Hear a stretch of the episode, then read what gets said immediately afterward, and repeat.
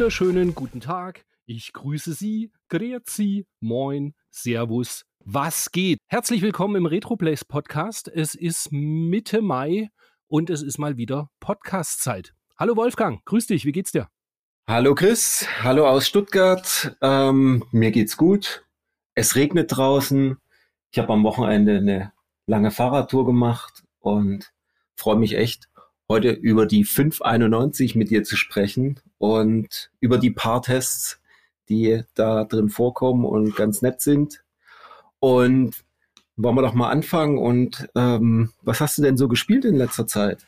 Ich wollte eigentlich gerade noch äh, als erstes zu so sagen, also super, dass die alten Männer anfangen in ihrem Podcast und gleich übers Wetter reden. Und ja, ich, äh, warte, du willst wissen, was ich gespielt habe? Ja. Ich habe nicht so viel gespielt diesmal. Warum? Irgendwie, nee, es ergab sich irgendwie nicht. Ich habe zwar jetzt diesen tollen Mister bekommen, weißt du ja, Mhm. schon vor anderthalb Monaten oder so. Und habe jetzt viel für die Tests gespielt. Ich habe Dick Tracy mir angeschaut fürs Mega Drive, was jetzt den Monat eben mit besprochen wurde. Jackie Chan für die PC Engine, Kadash und äh, Son of Dracula für PC Engine, das Probotector für den Game Boy nochmal. Also die ganzen Geschichten habe ich gespielt. Und natürlich, äh, ganz vergessen, Ende April kam Resident Evil 8. Und ich habe es mal, also zumindest schon mal installiert und zwei Stunden jetzt reingespielt. Bin ein bisschen, ja, wie sagt man so schön, underwhelmed. Es ist ganz okay, aber ich bin ja großer Fan von Teil 7. Und Teil 8 ist diesmal so, dass das spielt halt so mit so äh, äh, Vampirwölfen und so, ja, irgendwie so übernatürliche Wesen, was ich alles nicht so cool finde irgendwie. Ich mochte ja beim Siemer so das Setting, dass das einfach natürlich zwar so eine völlig verschrobene Familie war und alles irgendwie so, so ein bisschen eklig und assi, aber es war halt so nichts Übernatürliches. Mhm. Und, und jetzt beim achten Teil, das ist so, ja, du bist halt wie so ein so einem Schloss mit so einer Vampir-Lady irgendwie. Ja, mal, mal schauen, ob ich reinkomme. Ähm, ich werde es weiterspielen. Ich finde es ganz cool bis jetzt. Es ist auch das erste Spiel jetzt auf meiner PlayStation 4 Pro, wo der Lüfter mal richtig hochdreht. Das hat es nicht mal bei Last of Us 2 gemacht. Aber ja, ich werde auf alle Fälle dranbleiben. Sehr Jetzt schön. habe ich schon so ein bisschen verraten, worüber wir heute alles so reden werden. Ähm, wie gehabt natürlich die Powerplay 591 und ein paar tolle Tests waren halt drin. Jetzt habe ich ja schon gesagt, was ich so angespielt habe. Und jetzt kommst mal du. Was hast denn du gespielt? Was habe ich denn gespielt? Also ich habe zum Beispiel nicht gespielt R-Type Final 2. Stimmt. Also ich hab's, ich hab's jetzt hier liegen. Es kam schön per FedEx aus Japan an. Natürlich, ähm, wie immer, leicht lediert die Verpackung. Also da war noch so eine Pappverpackung draußen drum. Und ich habe es aber noch Gesundheit. nicht. Ja, Dankeschön. Ich habe noch keine, kein, keine Ruhe gefunden, mich mal da hinzusetzen. Und habe eigentlich die restliche Zeit dann, wenn wir es mal äh, zum Spielen geschafft haben, habe ich mit meiner Freundin ein bisschen Shadow of the Tomb Raider gespielt. Und wir versuchen das ähm, auf 100% zu spielen. Und ja, das macht nach wie vor super viel Spaß. Und ähm, ja, ansonsten relativ wenig. Ich habe mal in die Spiele reingespielt hier für diese Ausgabe. Aber ansonsten ähm, viel mit Arbeit zu tun gehabt. Ansonsten wenig Aber ich gezockt. erinnere mich, ich erinnere mich an äh, WhatsApp-Fotos von dir. Ähm, es kam die große Gönnung irgendwie noch. Ach, die große Gönnung, stimmt. ich vergesse das immer, weil ich es einfach schon wieder in den Schrank gestellt habe, aber es ist schon wieder eine Woche her. Ähm, ich habe auch die äh, Tourplan Collection mir ähm, gegönnt. Die kam dann ähm, etwas unverhofft von der Dragon Box, kam es dann bei mir an. Super schön verpackt. Also da ist wirklich alles super, super toll angekommen und sieht super, super schön aus.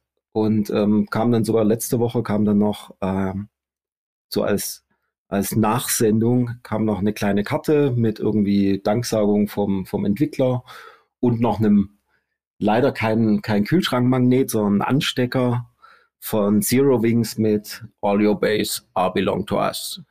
Und den packst du dir jetzt gleich schön an deinen Hipster-Rucksack. genau.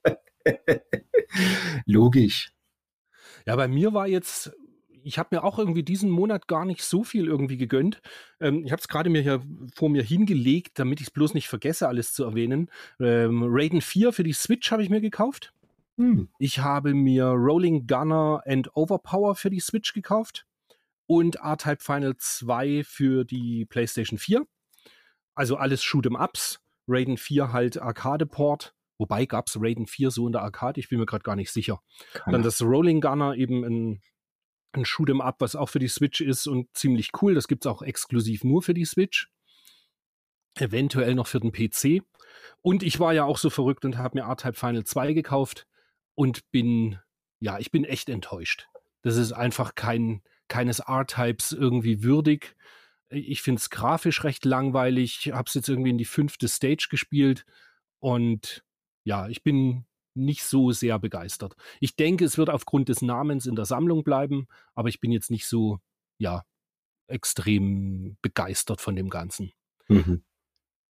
Was ich nicht gespielt habe, komm, das, den müssen wir jetzt einfach bringen, damit wir das hier hinter uns haben. Was ich auf keinen Fall gespielt habe und niemals spielen werde, sobald, ist natürlich Lynx.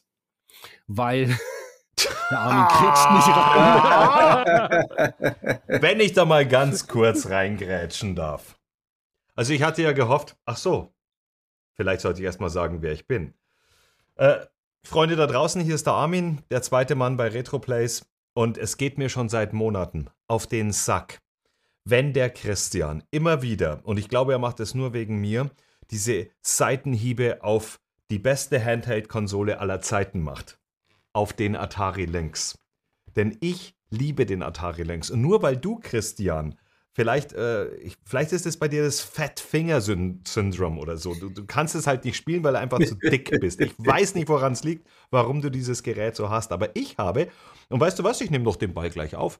Was habe ich denn so gespielt? Denn ich habe Lynx gespielt. Und weißt du, warum ich es gespielt habe, Christian? Schätz doch weil mal. Weil du es kannst. Ja, erstens, weil ich ganz schlanke, zierliche Fingerchen habe im Gegensatz zu dir. Nein, ich habe mir nämlich in der Tat ähm, ich habe mir so ein, so ein, also es ist kein Fullset, aber ich habe mir so, ein, so, ein, so, eine, so, eine, so eine Sammlung ähm, auf Ebay geschossen mit sehr vielen, äh, noch Sealed und allen Tralala mhm. und waren auch zwei, zwei Prototypen dabei, äh, Centipede und jetzt muss es kommen. Einmal pro Podcast, finde ich, soll man es sagen, AVP. Das war der, der, der. Und alles geschnitten. das bleibt nicht drin. Ja, aber das, ich habe eben wirklich viel Lynx gezockt und ich habe auch gezockt und das ist jetzt natürlich schon die Blasphemie, weil ich war angefixt durch den Christian und habe mir auch den Mister geholt. Mhm.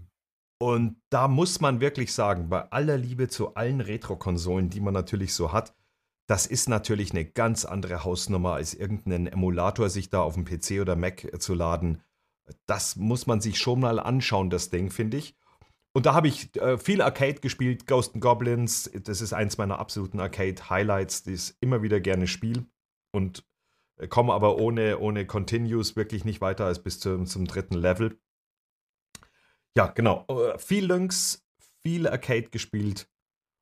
Und nochmal Lynx, nur für die, die es noch nicht wissen, für die Landbevölkerung draußen jetzt zum Mitschreiben. Lynx ist die beste Handheld-Konsole. Und jetzt halte ich wieder, nachdem ich ganz offensichtlich meine persönliche Mitte verloren habe, halte ich wieder meinen Rand.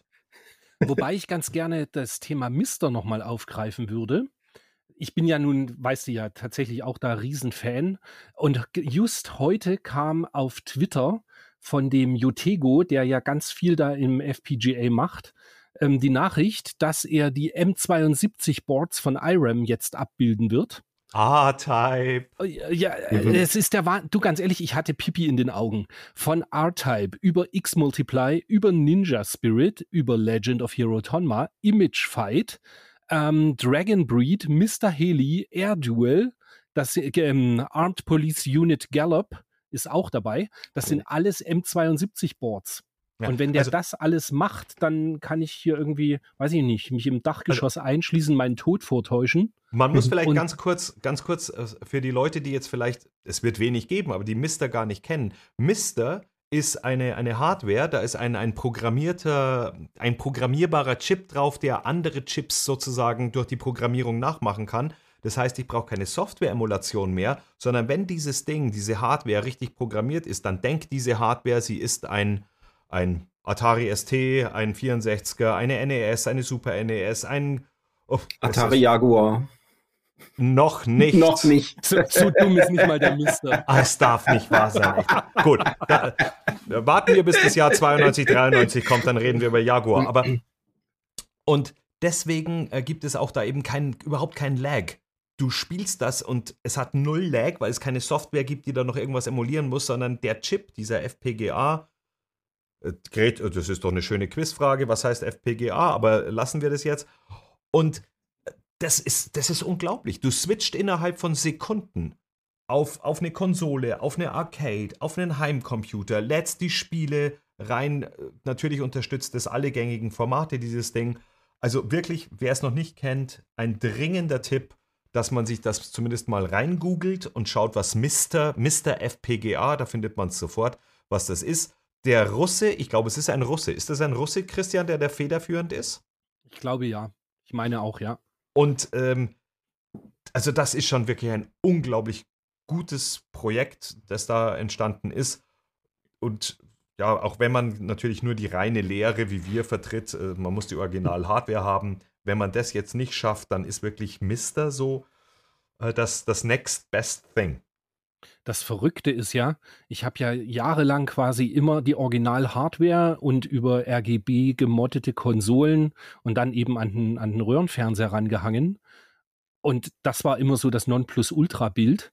Und jetzt habe ich eben den, der Mister gibt eben tatsächlich nochmal ein besseres Bild aus. Ich gebe es immer noch an den CRT-Monitor, aber das Bild ist einfach über HDMI beziehungsweise dann über VGA-Adapter sowas von nochmal schöner, dass, ja, also tatsächlich ein, ein, Bekannter von mir hat seinerzeit zu mir gemeint, du wirst es erleben, du hast den Mister und du wirst ihn öfter anschalten, als du dann deine Originalgeräte anschaltest. Und das ist Fakt, es ist genau so.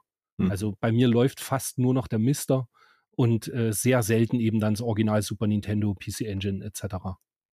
Eigentlich ja, schade, gespannt. aber irgendwie ist es halt. Ja, kannst dich sehr drauf freuen. Deins sollte ja jetzt auch irgendwann mal ankommen. Irgendwann, irgendwann in den nächsten Wochen sollte eigentlich mal kommen. Dann mhm. schaue ich auch mal, wie mir das ja. taugt. Ja.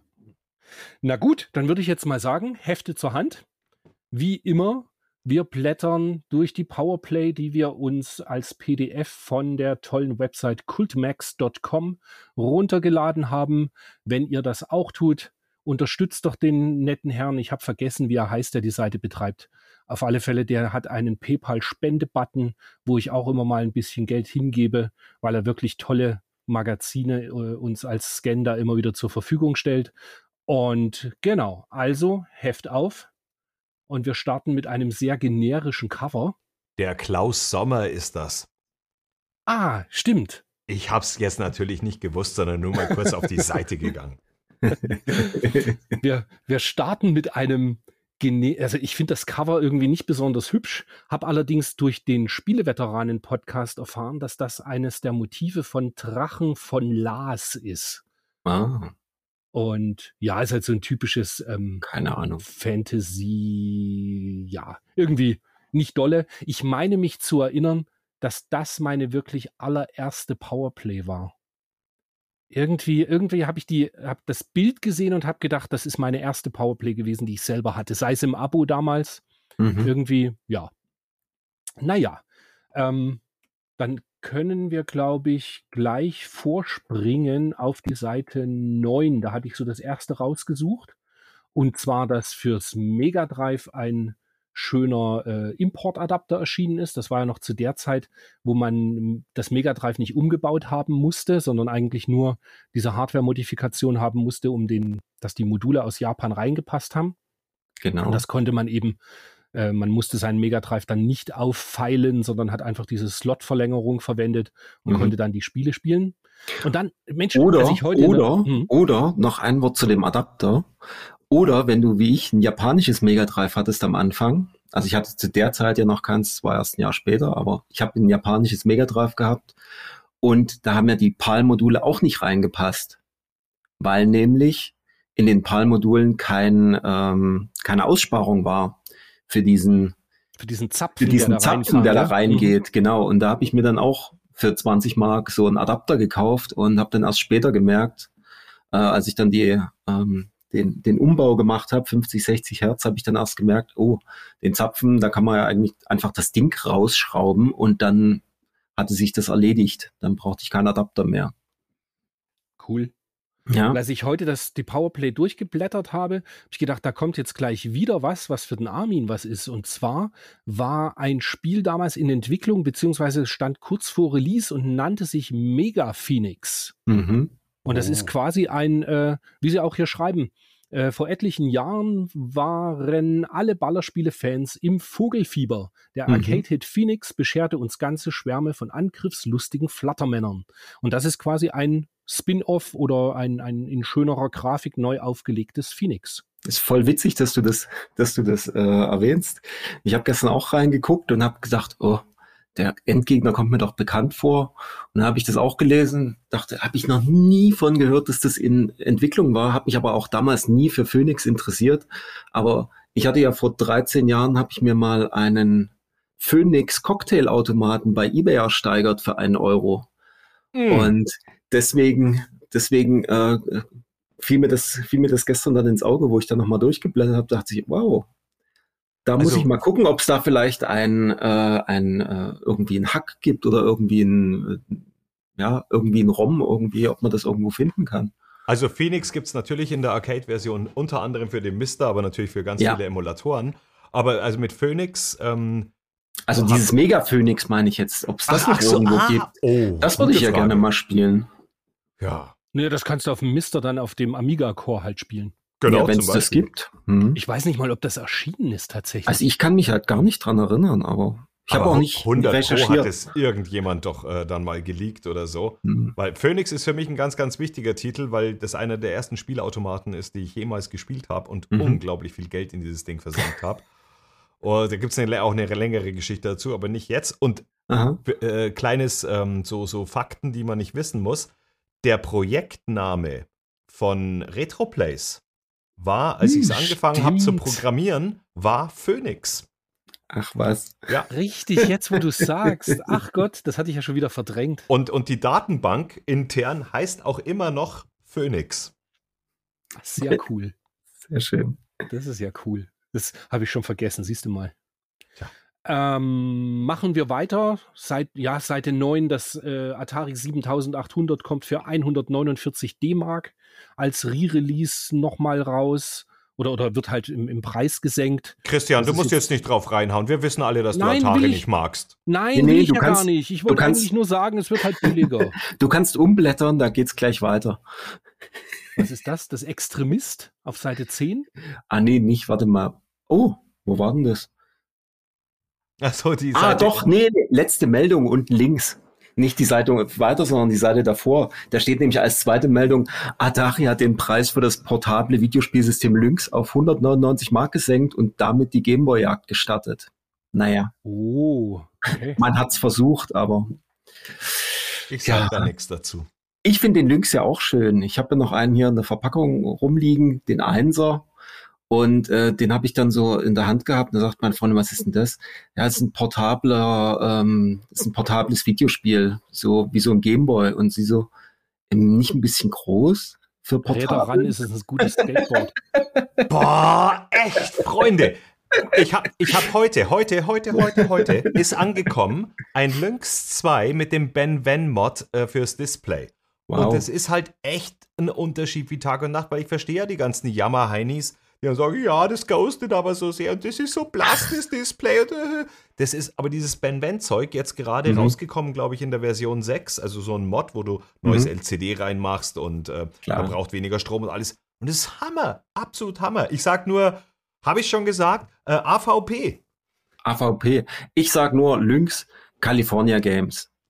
Dieses Spiel ist der Knaller auf dem Lynx. Ich weiß nicht, wie oft ich das gespielt habe. Endlich habe ich einen Und- Fan gefunden. Und ich sag Das Klack. ist richtig Und Chips cool. Challenge. Und Chips Challenge, genau. Das sind richtig ja, gute, aber ich fand halt auch Spiele. Blue Lightning auch gut, aber wir driften ab. Ja, genau. Das stimmt. Oh, ich bin auf der nächsten Seite, Seite 11. Superpower für weniger als einen Riesen. Atari Mhm. ST. Aber ich muss gestehen, da du, ich habe keine äh, Hard Feelings gegenüber dem Atari ST. Ich hatte einen Bekannten, der hat einen Atari ST gehabt. Das ist auch ein toller Heimcomputer. Es war halt am Ende irgendwie so, dass mehr Leute einen Amiga hatten. Dementsprechend hat man Was wohl mehr am Amiga Quatsch? gespielt. Mal, Nee, nein, ich meine von in meinem Freundeskreis. Ach so, in deinem ich Freundeskreis. rede von meinem Freundeskreis. weil- Entschuldigung mal, du hast noch einen Bekannten, der einen Atari ST hatte. Ich, ich zum Beispiel, ich Aha, hatte einen. Atari ST. Ich habe zum Beispiel einen Atari ST, der kam mit meiner letzten Sammlung, die ich im September gekauft habe. Und seitdem steht er, so vergilbt wie er war, steht er hier drüben rum und ich habe ihn noch nicht mal angeschlossen. Lasst uns weiterziehen auf die Seite 14. Es wird Battle Isle vorgestellt. Und das ist mal, Ah, also das ist ja ganz, ganz groß. Wem das nix sagt, Battle Isle ist quasi ein, äh, eine Adaption von Nectaris beziehungsweise Military Madness, was es auf PC Engine gab, also rundenbasierte Strategie, rundenbasierte Hexfeldstrategie, um genau zu sein. Und ja, ganz, ganz tolle äh, Strategie im militärischen Gewand mit gar nicht mal so der Comic-Look, wie es bei Nectaris war. Battle Isle nahm sich da schon irgendwie etwas ernster und wird vorgestellt und sollte, ich weiß gar nicht, ob irgendwas schon zu einem Erscheinungstermin steht, aber es ist halt so eine, ein, ein Preview quasi, dass es Mitte des kommen wird. Jahres, genau. War dann ja doch ein sehr erfolgreiches Franchise. Da gab es Ja. ja, ich bin jetzt nicht ganz sicher, mindestens drei Nachfolger Mhm. und ewig viele Expansion Packs. Ja, genau, das History Line hieß das, glaube ich, ne, was dann so im, im Ersten Weltkrieg spielte oder irgendwas. Das war doch auch ein Ableger, wenn ich mich recht entsinne. Meine ja, ja. Also das Battle Isle habe ich damals am PC auch viel gezockt. Das war schon richtig gut. Das Ich weiß nur noch, dass unser gemeinsamer Freund Sven, schon- wenn wir Mhm. nach der Schule das gespielt haben am Amiga, der war in der Regel da einfach viel fitter als ich. Ja. Weil es halt sein Amiga war und er das quasi gegen den Computer immer gespielt hat. Und aber das hat, ja, das hat schon Laune gemacht. Und legte dann bei mir quasi so ein bisschen mit den Grundsteinen. Ich habe dann das äh, Nectaris habe ich später gespielt, weil ich ja meine PC Engine dann erst 93, 92 oder 93 hatte. 93, ne? Mhm. Genau. Und da habe ich dann ja Military Madness drauf gespielt. Und auf dem Super Nintendo gab es da auch diverse Dinger. Super Also Konflikt. Super Konflikt, genau, ich kam gerade nicht auf den Namen, Mhm. was allerdings sehr einfach war. Und, ähm, und natürlich gab es auch auf dem Mega Drive da gute Sachen, aber da habe ich die meisten nicht gespielt. Da habe ich eigentlich nur ähm, Shining, Shining, Shining Dings. Shining gespielt. Force. Shining Force? Shining nicht Force war das Strategiespiel, Genau, genau. richtig. Shining Force habe ich gespielt, genau. Mhm. Genau. Mhm. Ja, dann weiß ich gar nicht, wo machen wir denn weiter? Ach komm, Heimcomputer, schön Eye of the Beholder. Ach, ich- herrlich. Da, da kommen wir gleich drauf, da bin ich nämlich etwas verwundert. Mhm. Das breiten sie echt auf zwei, drei, auf drei Seiten aus, ein Riesentest, Mhm. geben dem Ganzen dann 79 Prozent. Mhm. Es sieht sensationell aus. Oh ich ja. finde gerade auf Seite 22 der Screenshot mit diesem äh, äh, Skelett, vor Mhm. dieser verrosteten Tür. Hm. Das ist so, weiß nicht, das ist genau mein Art-Design, was mir gefällt. Mhm. Also, Ich weiß nicht, ich habe das irgendwie eh, habe den Test so gelesen und habe gedacht, Mensch, könntest direkt bei der PC Engine mal wieder Dungeon Master anmachen Ja. und wieder mal so durch, durch Dungeons schlürfen. Oder Habe du ich noch nicht gemacht, aber denke mal, irgendwann passiert das wieder mal. oder du spielst Eye of the Beholder auf dem Mega-CD. Aber ja, ist, glaube ich, auf dem PC viel, viel schöner. Das ist kein guter Port auf dem Mega-CD, oder? Ich, ich habe mal kurz reingespielt, die ersten paar Meter. Es ging relativ gut. Also es ist ja auch nicht, dass es ähm, in 3D dort ähm, scrollt. Das, Du gehst ja immer nur Schritte vor. Mhm. Von daher, das ist eigentlich ganz, ganz easy. Lässt sich ganz gut spielen. Aber Ja. natürlich ähm, am PC in VGA sieht's natürlich viel, viel besser aus. Und ich weiß noch damals, wo das rauskam, wo wir das dann am PC hatten und die Grafik war damals, wie du sagst, hier ähm, auf der Seite 22, auch dann unten so diese, diese äh, Zwischensequenzen oder Intros und so weiter. Das war in VGA, war der Knaller. Das sah so gut aus. Ja, ich meine mich zu erinnern, das ist sowas, das hat dein Bruder gespielt. Ja, ja, Äh, der hat das, war der hat das genau Ding. durchgezockt, genau. Ja. Das war, das war richtig cool. Also da habe ich viel, viel mitgespielt.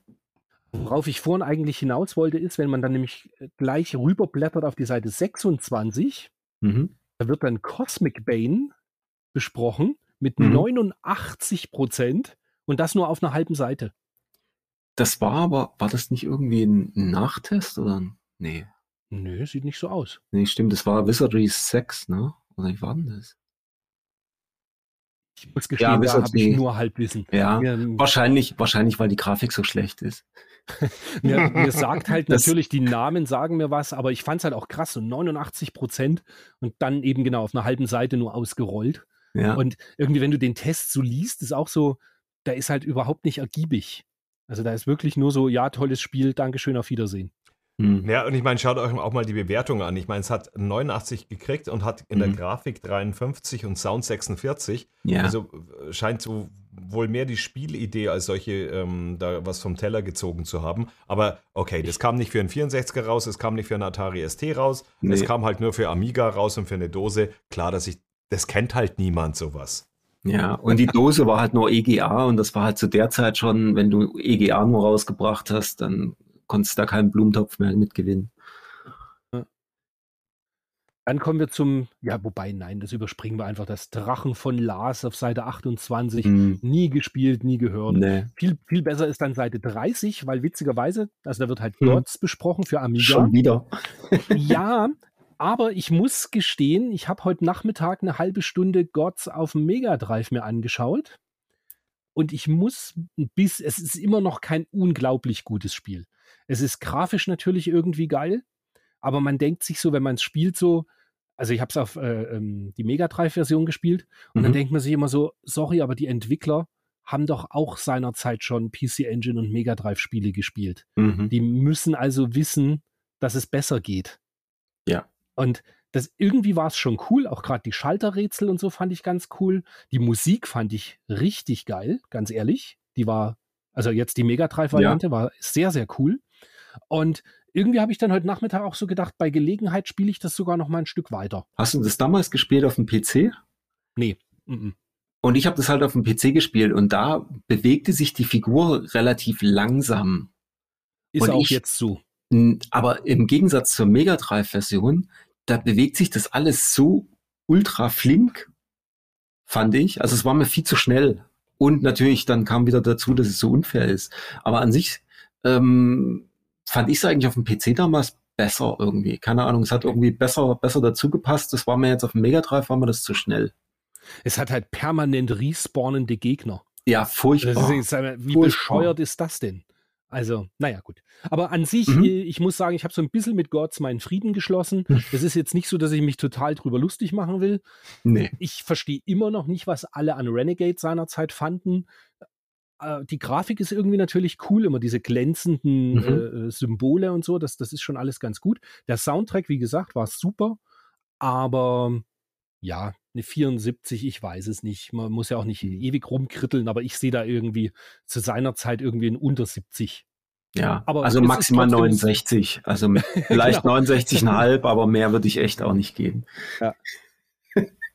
Armin, hast du das auf dem Atari ST gespielt?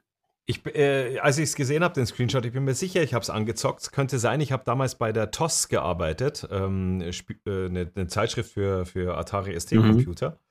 Und ich hatte damals von Heini Lehnhardt den Spieleteil übernommen. Und ich glaube, das war auch eins der Spiele, die wir da besprochen hatten.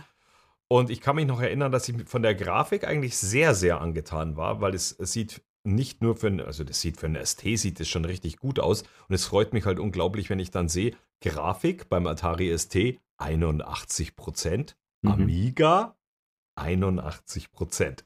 Und mhm. nachdem die Amiga-Jungs ja immer so ähm, auf ihre Grafik stolz waren, weil der konnte ja 4096 Farben im Gegensatz zum ST, der da mit 512 Farben auskommen musste. Und äh, trotzdem haben es die Entwickler, die Bitmap Brothers, glaube ich, sind für das Ding hier verantwortlich die haben es geschafft, da aus dem Atari ST echt was rauszukitzeln. Äh, aber an die Spielidee, ganz ehrlich, also es ist nicht hängen geblieben jetzt bei mir. Hm. Ich habe nur im Hinterkopf, ja, hatte echt eine coole Grafik. An den Sound kann ich mich schon gar nicht mehr erinnern. Ich breite mal den Mantel des Schweigens aus. Ja, es ist halt so ein bisschen äh, fast schon Metroidvania-mäßig. Also dieses so, du, du läufst halt durch ganz normal Action-Adventure, eben da Trepp auf, Trepp ab und Gegner meucheln, hast ein paar Schalterrätsel, um Türen zu öffnen, um dass so, so Spitzen aus dem Boden dann verschwinden und ja, und Jump'n'Run mit Action-Elementen. Hm. Aber ja, war, ist schon gut. Also jetzt, ja, kann man schon mal gespielt haben. Ähm, dann die nächsten Seiten, ganz ehrlich, ich würde Nee. fast sagen, wir blättern über fast alles drüber, oder? Mm, Ja, Swift vielleicht. Ach, Die Seite stimmt. 36. Richtig, weil das habe ich nämlich auch angespielt. Allerdings habe ich ähm, mangels Amiga beziehungsweise mangels äh, Atari ST habe ich es auf dem Mega Drive angespielt, weil ich mir gedacht habe, das kommt der Variante für den Amiga noch am nächsten. Mhm. Und ja, jetzt schalten wieder die Amiga-Fans ab, aber das Spiel ist einfach Dreck. Es ist auf dem Mega Drive nicht besser. Also es wird auf dem Mega Drive nicht besser. Da sieht es halt auch noch ein bisschen bescheidener aus, würde ich sagen. okay. Aber das Also, ist- ja. Ich weiß nicht. Das ist, das ist alles, das verkörpert alles, was ich an Euro-Shoot'em-Ups hasse. Mhm. Fertig. Also einzige, was cool ist, das hat so, die Soundeffekte sind geil. Die machen irgendwie so plonk und so ein, so ein richtiges, so ein, so ein ganz satten, satten Explosionston und so. Das ist halt schon Ja. ganz cool. Aber ansonsten auch die Gegner. Da kommen irgendwelche, da fliegen wild irgendwelche Kugeln in der Gegend rum, die du abballern kannst. Hm. Also was, was machen diese Kugeln da? Also alles so, so komische, so undefinierbare Flugobjekte. Ganz Ja, komisch. Aber wenn ich da kurz reingrätschen darf, äh, Christian, das habe ich mich bei Muscha Leste, nachdem ihr im letzten Podcast euch da ewig lang drüber unterhalten habt, wie geil Muscha Leste ist. Also habe ich mir dann gedacht, okay, gut, ich war ja nie ein, ähm, was war das? Äh, SNES? Mega Oder- Drive. Mega Drive. Ähm, und ich hatte, ich hatte da, zu der damaligen Zeit keine Konsolen, deswegen habe ich von sowas auch keine Ahnung. Aber da habe ich mir das jetzt mal mit dem Mister eben angemacht. Hey, sorry, ich kapiere ja noch nicht mal, wie man da die Extras, also irgendwie umherwabernde ähm, Teile, von denen ich gedacht habe, man kann sie aufsammeln und dann fliege ich immer da drüber. Also äh, lässt er hier nicht über, über, über Sachen, bei Muscha lässt ist es meiner Meinung nach gar nicht anders. Doch. Doch, ganz anders. Willkommen beim Retro Plays Beef. Nee, aber ich glaube, ich weiß, was du meinst, Chris. Das ist gerade so bei diesen, äh, das war auch bei dem allseits beliebten Battle Squadron. Da war das auch so, einfach so irgendwelche Kugeln, die einfach irgendwo da rumschweben und du denkst, was machen die da? Warum muss ich die abschießen? Was ist das für ein Mist? Und warum gehen die nicht kaputt? Das ist ja immer das Schlimme. Ähm, Aber wenn ich hier sehe, wie der, der Martin Gack schreibt, mhm. wenn man sich das Unterangebot an guten, also das Unterangebot an Mhm. guten Actionspielen auf dem Amiga ansieht, Mhm. dann steht dem Erfolg von Swift bis auf das erstklassige Turrican 2 wenig im Weg. Mhm. Schon abgefahren, oder? Ich dachte eigentlich immer, der Amiga war schon auch bekannt dafür, dass er viele gute Action-Titel hat. Ja, Zu dem Zeitpunkt gab es ja schon Katakis und also gab es ja schon ein paar gute Sachen. Aber ganz ehrlich, Martin Gaksch gibt sein Gutgesicht und der Winnie sagt, geht so und ich bin da eher noch auf Winnies Seite. Ähm, ja, es ist irgendwie ganz nett. Ich habe es auch, gut, ich kann jetzt halt nur von der Mega Drive-Variante reden. Ich habe es mehr als einmal gespielt. Ich habe jetzt irgendwie eine, heute Nachmittag auch eine halbe Stunde mal reingeschaut und fand es schon okay, aber halt irgendwie, ja, belanglos und nicht unglaublich toll. genau. Weiter. Weiter, genau. Super Monaco GP auf Amiga, nie gespielt. Ich kenne es halt vom, vom Mega Drive. Auf Seite 39 der Test. Dann können wir auch direkt überspringen, oder? Ja, was ich witzig, was ich witzig fand, war, der äh, Winnie schreibt auch, ähm, dass es besser ist als auf dem Mega Drive. oh, Das fand ich interessant. Ich meine, ich war jetzt nie ein ausgewiesener Super Monaco Grand Prix Fan, aber dass er schreibt, das ist, ähm, was schreibt er hier, ähm, bla bla bla.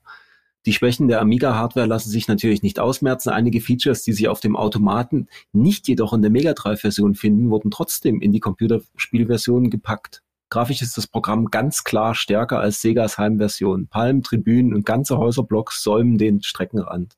Und alle Formel-1-Wagen sind unterschiedlich bemalt. Also, da habe ich so gedacht, so, mhm, ja, wenn du dir müsste man sich mal angucken. Ja, Wenn ja, du dir unten den Screenshot anschaust, also das schaut schon auch sehr ja. cool Sieht aus. auf jeden Fall besser Also, aus. Ja. ja. So, so Ja, auf den ersten Blick würde ich auch sagen, es ist- sind auf jeden Fall mehr Objekte am Rand. Aber müsste man vielleicht mal angucken tatsächlich. Oder auch nicht. Mein Gott.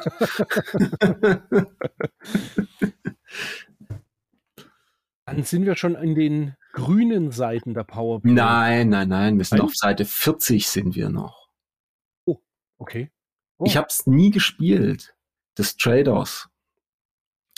Das wurde ja immer gesagt, dass das Traders quasi ähm, der Mule-Nachfolger ist. Ah, okay. Und es sieht auch, es sieht auch, äh, ich weiß nicht, ob ihr Mule gespielt habt. Klar. Klar. Am, PC, äh, am C64 zu viert an einem C64, herrlich. Was haben wir uns gebettelt bei, bei diesen Bieter-Geschichten da? Herrlich. Und das sieht schon sehr, sehr, sehr Mule-artig aus, was da äh, bei Traders läuft. Und ich weiß, das, das war damals ein ganz großes Ding irgendwie und dann hat es aber irgendwie nur 71 gekriegt. Hm. Hm. Hm. Hab's leider nie gespielt, aber sollte man sich vielleicht auch mal, mal angucken, wenn man das Ganze, das Mule früher mal gespielt hat.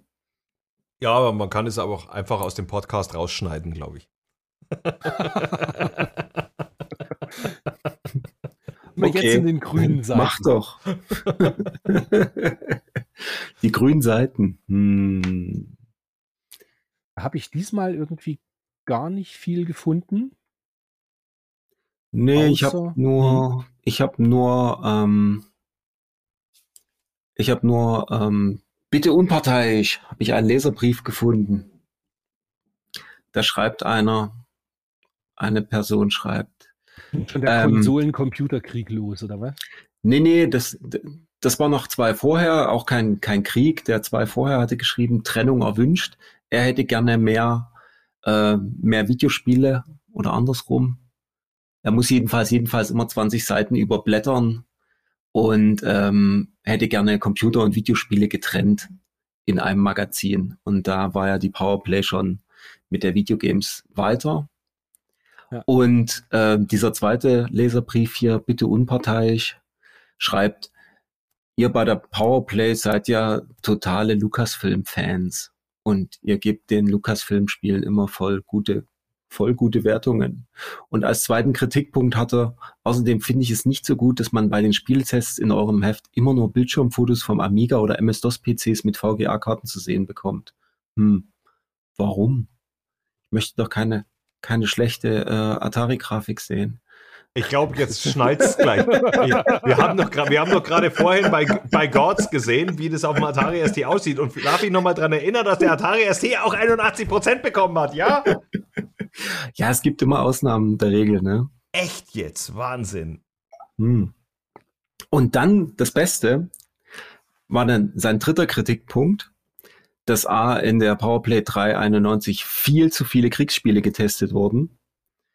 Und außerdem schreibt er noch, außerdem sucht ihr aus einem Spiel oft die Bilder mit einer halbnackten Frau heraus und zeigt sie in den Spieletests. In, ist eure Zeitschrift ein Pornomagazin oder eine Spielezeitung? Jetzt, da muss man sich doch fragen, ob, ob Frieda Wallis äh, ein, ein, ein Priester bei den, bei den Grünen ist, oder?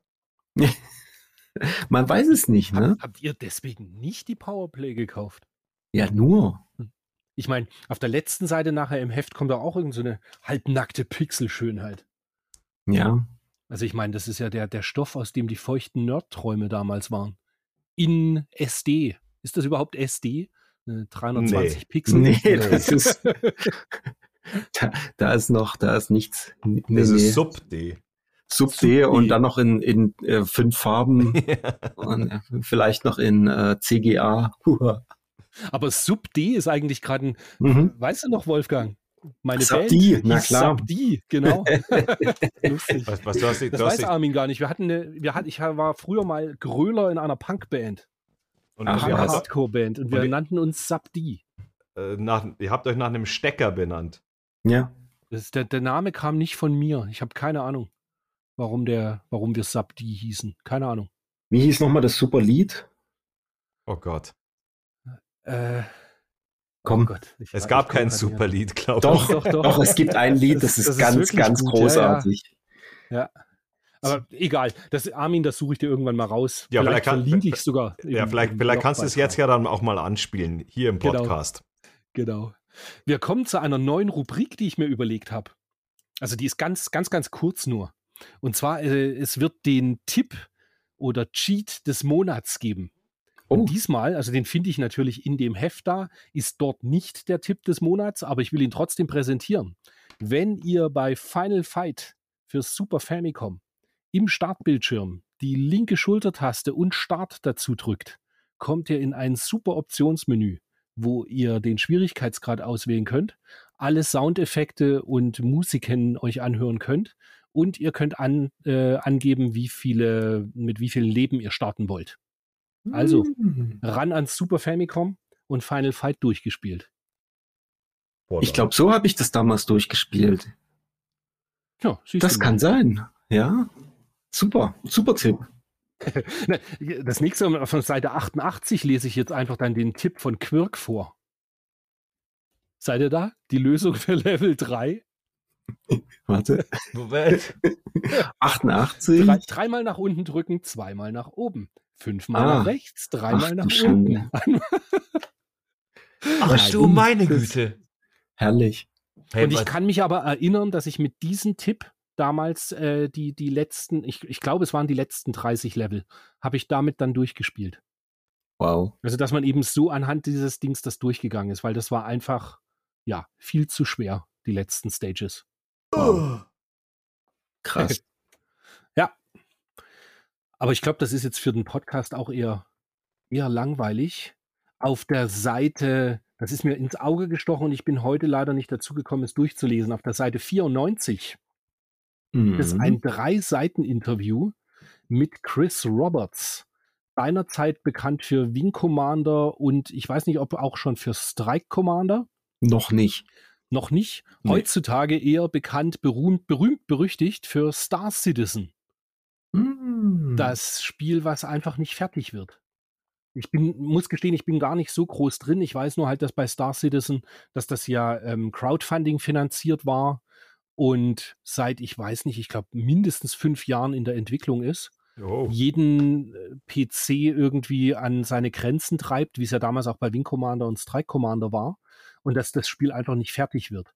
Und sie haben unglaubliche Mengen an Geld mittlerweile eingenommen. Die verkaufen doch immer dann schon Raumschiffe an die User für absurde Mengen Geld auch und äh, halten sich irgendwie am Leben. Aber und es gibt auch schon Beta-Versionen zum Spielen von, von Star Citizen aber eben noch nichts Finales. Ja, das hat aber der, der wow. David Brabham dann mit seinem Dangerous, also dem Elite-Crowdsourcing-Nachfolger, mhm. ein bisschen besser auf die Reihe gekriegt. Ah, okay. Er ist ja schon Jahre her. Also als äh, hier Brabham, ähm, also Elite, äh, mhm. wer es nicht kennt, ähm, hier dieses äh, äh Weltraum- und Handels- und äh, freie Welt, äh, Weltraumspiel. Und das war vor ein paar Jahren, fünf, sechs Jahre, vielleicht schon ein bisschen länger her. Da hat ja der David Brabham dann Dangerous auch als Crowdfunding gemacht, den Nachfolger. Und das hat aber ziemlich eingeschlagen, glaube ich. Und ist auch, glaube ich, heute noch äh, sehr, sehr, sehr, sehr beliebt in der, in der PC-Szene. Hm. Wir kommen unserem Bildungsauftrag nach. Armin, vielen Dank. Ja. Ich habe natürlich nur Unsinn geredet. Keine Ahnung, ob das alles stimmt, aber ich glaube, dass es richtig ist. Ach, wenigstens war es unterhaltsam. Dann sind wir auf der Seite 111, oder? Seid ihr mit mir? Ja. Wir sind mit dir, ja. Ja, äh, und Gott mit uns. ähm, Ski or Die. Die Pistenpunks sind los. Ski or Die habe ich, meine ich, recht viel gespielt, weil dieser Screenshot, den man da sieht, mhm. mit der Schneeballschlacht, der hat mir irgendwie, der schoss mir ins Gedächtnis oder ich sah es und habe gedacht, das habe ich seinerzeit gespielt. Das war doch dann so ein Fadenkreuz-Shooter in der Stage, richtig? Ich glaube ja. Ich habe das auf dem 64er damals gespielt, auf jeden Fall. Nicht so viel, aber ich kann mich dran erinnern. Naja, das waren ja diese typischen, so Zwischenreihen hat man die halt immer mal ein bisschen gespielt. Ja. Das war ja jetzt nichts, wo du den ganzen Nachmittag davor hingst, sondern wenn du eben irgendwie dein, dein, was weiß ich, Rollenspiel oder irgendwas nicht weiterkamst, dann hast du kurz eine Runde Ski or Die reingehauen. Ja. Oder Skate or Die, das alte. Das war, gab's ja, Stimmt. gab's ja vorher, ne? Ja. Ja. Aber weiß ich auch nichts weiter. Hm, alles vergessen. dann über Junior Pac-Man und Photon Storm können wir, hm. glaube ich, den hm. Mantel des Schweigens Elvira kam im Kurztest auf Atari ST auch nicht gut weg. Mhm. Nicht Das war ja auch wirklich. auf dem Amiga schon nix. Also das ist jetzt nichts auf den Atari ST bezogen. Aber aufgemerkt, aufgemerkt, Grafik 74 Prozent. Wow. Stimmt. Hm. Stimmt, das haben wir doch auch schon beim Elvira auf dem Amiga gesagt. Dass das Mhm. grafisch war das gut und soundmäßig auch, aber das ganze Spiel war halt Da, da, da ging es ja nur darum, dass die gut besuchte Bluse von Elvira richtig äh, zur Güte kommen musste und deswegen wahrscheinlich die Grafik, die hat, glaube ich, ein bisschen Oberweitenpunkte, äh, Ich wollte gerade Pluspunkte sagen, die ist dazu gepusht gekriegt. worden. Ja, genau. Schöner Altherrenwitz hier. Nee, aber schaut, schaut euch mal den Preis an. Ähm, 100, 100 Mark. Also ich meine, das war damals äh, heute ungefähr äh, 728.000 Euro. Also es Mhm. ist schon unglaublich. Ähm, die Spiele haben damals auch schon richtig viel Kohle gekostet. Ja, also jeder, der jetzt sagt, dass Spiele heutzutage teuer sind, ich denke, sie sind nicht teurer als seinerzeit. Selbst Überhaupt wenn du für 80 Euro jetzt ein PlayStation 5 Spiel kaufst, das ist in Relation wahrscheinlich sogar noch günstiger, als was damals Das ist es Spiel ganz war. bestimmt. 30 Mhm. Jahre Inflation, Ja, 100 Prozent. Richtig. Ja. Kommen wir auf ein schöneres Thema. Auf Knuddel-Sprites fürs Leben. Auf der Oh ja. Seite 114 geht's los. Und das ist so ein, die, das sind so diese Specials, die ich in der Powerplay immer ganz gern mochte, wenn sie so große Fotostrecken hatten mit Sprites und äh, ja, da wird einem halt ganz warm ums Herz, wenn man auf der Seite 116 oben den von Rainbow Island und dann von, von äh, Robocot den Fisch und den Dizzy und die Mickey Mouse und Mario, Luigi und Tiki von New Zealand Story. ja. Das ist schon alles sehr cool. Das ist einfach ein netter Bericht. sehr niedlich. Ja. Die, und dann auch die Endgegner auf Seite 118 machen sie dann ja äquivalent dazu, die, die Endgegner, die es in den Spielen gibt. Und ja, gut, die von, von äh, PC Kit, also der, der in dem Herz ist und der, der ganz oben links ist, die ja. Endbosse, die finde ich halt eher hässlich. Aber Von Ja, Rainbow Island sind schon, die sind schon niedlich. Sind halt drei Rainbow Island Endbosse, ne? stimmt, richtig. Unten der Hubschrauber, die, die Spinne auch. Und, Und oben der der, Drache, zweite? oder was? Ja, oder? Nee. Ja, stimmt, nachdem im Doch. Hintergrund die, die ähm, Regenbögen sind, ist mal davon Ja, auszugehen. eigentlich schon, ne? Ja. Und dann noch Castlevania, äh, Castle of Illusion meine ich, nicht Castlevania. Der, Der- der Clown. Genau. Zweiter Level. Lustig finde ich auf Seite 120, der Geist, der im Hakenkreuzmobil durch die Gegend fährt. Das habe ich auch getan. Packland. Komplett verrückt. Ach Gott. Das ist mir früher gar nicht aufgefallen, aber irgendwie mittlerweile ist man für sowas ja auch ein bisschen, Jetzt bisschen sehe ich das erst. Also, ja, da, da kann man den Zuhörern aber wirklich nur sagen, nehmt euch mal bitte hier äh, die Powerplay 591 und schlagt 100 Mhm. Seite, äh, Seite 120 auf, damit ihr die völlig wirren Fantasien des Co-Moderators äh, Christian Korre ähm, dann nachvollziehen könnt. Im Hakenkreuzmobil. Herrje. Seite 121 geht es dann weiter mit der Bilderstrecke, wo ich. Ist dir eigentlich aufgefallen, Wolfgang, dass ich fast nur Konsolenspiele nehme? Ja, Die einfach, Natürlich. Ja, die sehen halt schön bunt aus. ja. Das Einzige, was hier drin ist, ist Fire and Ice. Stimmt. Oder ist das Fire and Ice unten rechts? Ich Ja, weiß ja. gar nicht, mit dem Hündchen da. Ich glaube, das war Fire and Ice, ja. Gut, links unten die Gremlins, die gab es glaube ich auch nicht. Und was das da drüber ist, muss ich aufpassen. Creatures? Nee. Was ist denn das da? Das ist oben der Geist, der ist von, von Mickey Mouse. Nee, Castle nee, nee, nee, nee, nee, nee, auf der linken Seite. Ah. Das zweite Bild von unten. Ich habe keine Ahnung. das? Dieses Smiley mit dieser Ente, ich weiß es Ja. nicht. Keine Ahnung. Putsch. Ja. Naja. Aber auch nicht so wichtig. Wir kommen auf Seite 122 und sprechen über Dick Tracy für Mega Drive. Mhm. Nicht zu verwechseln mit den. Ach, jetzt kriege ich gleich wieder eine auf, von Armin drauf. Sag's es war nicht. halt wirklich so. Nein, die Die Heimcomputer-Versionen Heimcomputer-Version. waren wirklich schlecht von Dick Tracy. Und die Konsolenvariante fürs Mega Drive, auch die fürs Master System war schlecht, aber die fürs Mega Drive war wirklich toll. Das Mhm. ist ein, ich habe es jetzt auch wieder in, in der Vorbereitung halt für einen Podcast angespielt. Und das ist wirklich ein schönes Spiel. Mit, also A, es ist halt ein Jump'n'Run, Filmadaption, hat aber dieses Coole, dass man mit seinem Maschinengewehr in den Bildschirmhintergrund schießen kann das fand ich wirklich ein, ein, ein schönes Feature, weil das sieht man ja eigentlich nicht so oft. Ja, ja. Also das hat, ich glaube, das also ist sogar einmalig. Das, das, das gab's, das gab's damals, glaube ich, noch gar nicht. Und was ich eigentlich auch ziemlich cool finde, du schießt ja nicht nur im Hintergrund ähm, die, die Gegner quasi ab, sondern du kannst ja auch äh, Fensterscheiben einschießen, du kannst äh, die Hydranten anballern, da steht bei einem steht irgendwo ein Auto im Hintergrund, kannst du die, ein, die Scheiben einschießen. Also das ist schon ziemlich cool. Also es ist quasi, ähm, ich habe so, so vorhin überlegt, ist es eigentlich das erste Spiel, wo ich irgendwas im Hintergrund zerstören konnte, wo ich mich dran erinnern kann? Könnte sein. Durchaus möglich, ja.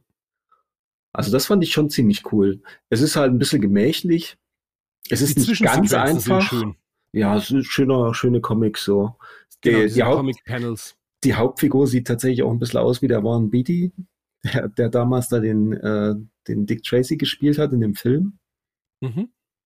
Also ich fand's, ich fand's äh, an sich schön gemacht. Sound jetzt nicht überragend, aber auch nicht nervig oder irgendwie doof. Also insgesamt ziemlich passendes, gutes Spiel, finde ich. Wie Martin Gaksch so schön sagt, Hut ab vor Dick Tracy, besser als der Film ist das Spiel allemal. Mhm, mh. der, der Film ist tatsächlich bei mir auch überhaupt nicht im Gedächtnis geblieben. Null. Ich weiß, ich habe den gesehen, aber Madonna hat da mitgespielt, richtig? Genau, deswegen, deswegen bist du ja reingegangen. ja, also ich weiß, ich habe den gesehen. Ich könnte jetzt aber nicht sagen, ob damals tatsächlich, also 91 oder so, Aha. sondern vielleicht später irgendwann auf Video. Tja, also ich habe keine Ahnung. Ich kann mich auch an den Film null erinnern. Ja. das Coole weg. ist, es ist so ein Modul. Also ich habe jetzt keine Ahnung, was die europäische Version kostet davon, mhm. aber als, als Japan-Import bist du damit, ich meine, immer noch unter 20 Euro dabei. Wahrscheinlich. Das war sehr günstig. Ja. Also das kann man auf alle Fälle sich in die Sammlung stellen. Das ist ein gutes Spiel, wenn mhm. man denn so Action-Sachen mag. Ja. Und damit würde ich sagen, beschließen wir das auch, oder? Ja. Ja, Seite 123 wird Joe Montana Football besprochen. Hieß das nicht sogar Joe Montana Sports Talking Football? Ich glaube, das war es, der zweite Teil.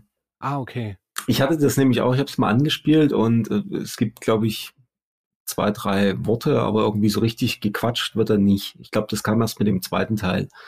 Und ähm, ja, ich habe mal einen Touchdown gestern Abend gemacht, aber ähm, nee, wenn du die, die Bedienung von Madden gewohnt bist, das, das ist alles viel schöner und viel angenehmer zu spielen. Das war nix. Aber nee. Heini, Heini Lehnhaut, äh, Lehnhaut. Genau, äh, Heini Lehnhaut haut wieder eine seiner, seiner, seiner guten äh, Bildunterschriften raus. Knuff, Knirsch, Krall, wer hat denn nun den Ball?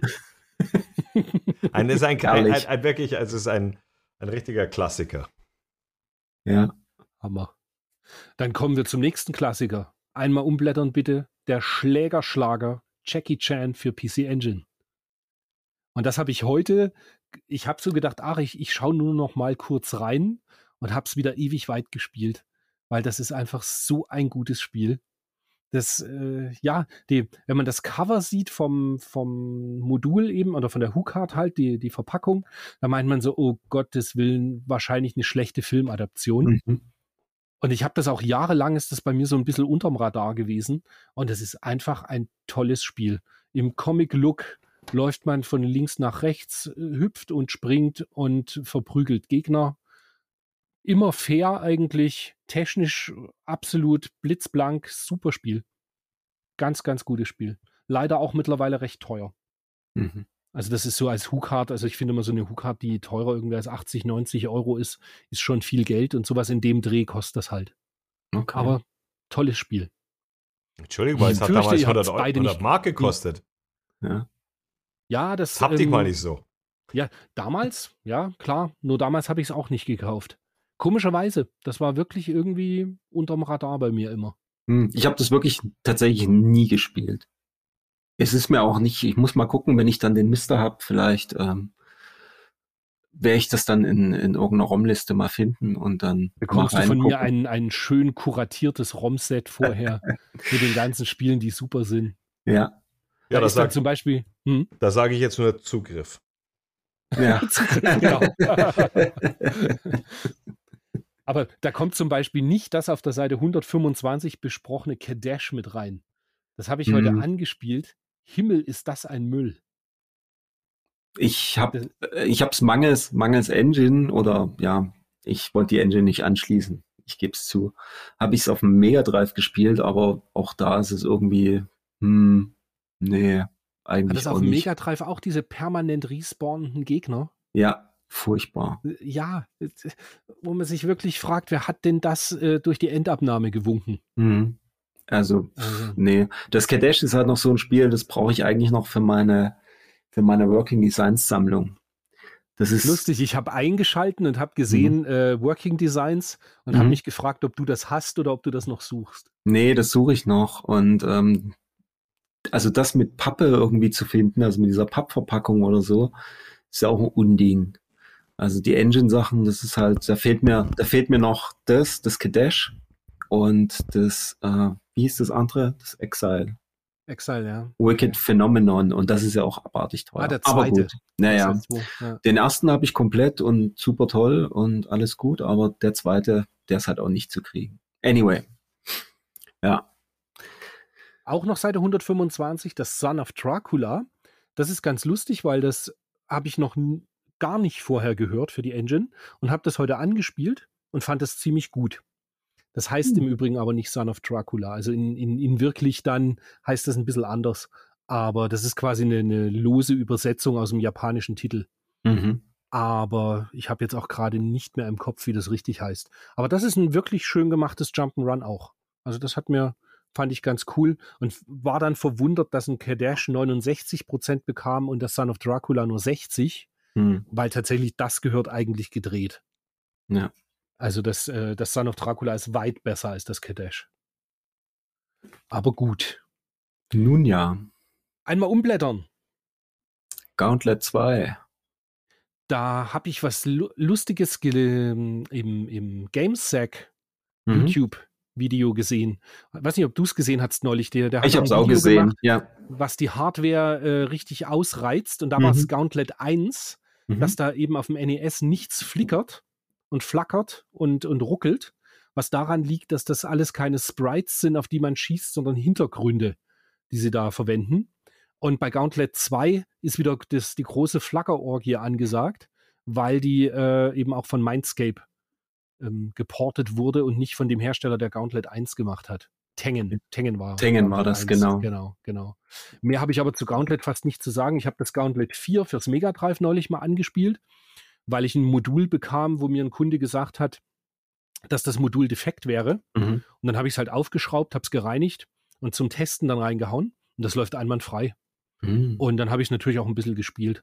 Aber das ist jetzt so eine Art Spiel, wie sie mir nicht so unglaublich gut gefällt. Nee, also ich muss Mhm. ganz ehrlich sagen, immer wenn ich Gauntlet, wenn ich irgendein Gauntlet reintue, außer es ist jetzt besonders schlecht, aber gerade das Gauntlet 4 ist ja wirklich gut, da bleibe ich dann, das ist so ein Spiel, wo ich auch immer wieder hängen bleibe. Und das war übrigens auch ein Spiel, was ich auf dem Lynx auch gerne gespielt habe. Das Gauntlet 3 gab's da, glaube ich. Ja, da Das komme ich da schon wieder Musste rein. man, musste man hochkant spielen. Und das kann man doch garantiert im, äh, mit vier Kabeln zusammen connecten Ja, und dann am, am. Links zu viert spielen oder so. ja, ich glaube das schon. ist schon cool Gauntlet 2 war eins der Spiele, die ich auf dem Atari ST mir gekauft hatte seinerzeit, weil ich das gesehen habe bei einem Kumpel und das hat ja Sprachausgabe, wie eben der Automat Mm. auch. Ich weiß nicht, ob die NES-Version die Sprachausgabe hat. Mit äh, wenn man- Sicherheit nicht. Wenn, wenn man da so eben sich jetzt, du konntest ja auswählen, ob du da als Wizard, Valkyrie, Elf Mhm. oder Krieger reingehst. Und da hat er halt immer gesagt so, Welcome, Red Valkyrie. Oder Mhm. Welcome, Red Wizard. Und dann äh, äh, Need Food badly. Und das fand ich immer so cool. Und die Anfangsmusik war so geil. Und da dreht sich der Spielautomat, also de- den man so, also den gab es ja auch als Spielautomat natürlich mit vier Aha. Spielern.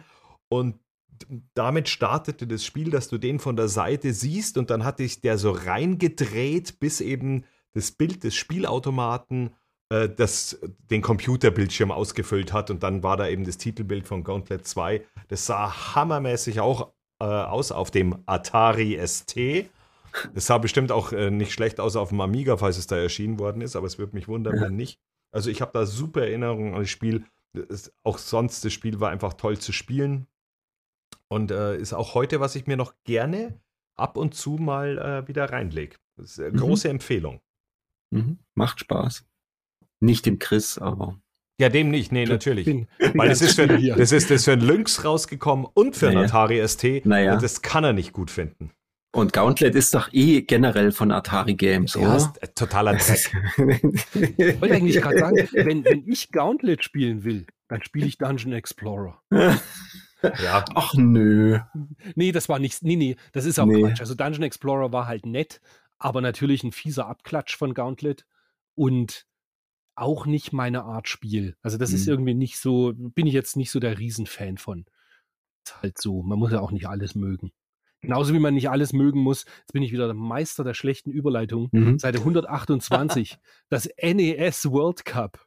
Hm. Das ist, äh, ich weiß, das ist so ein Publikumsliebling. Also das, es gibt genug Leute, die immer wieder sagen, ha, das finden sie so witzig, hahaha. Gott, ist das ein schlechtes Spiel. Furchtbar. Habt ihr, könnt ihr euch noch erinnern, wie das im Kaufhof überall lief und dass die Leute immer gespielt haben, die Kinder? Genau, mit Das vier Spieleradaptern. Das war doch an diesem Vier-Spieler-Adapter-Set mit drin. genau. Uch, und das hat geflackert und uh.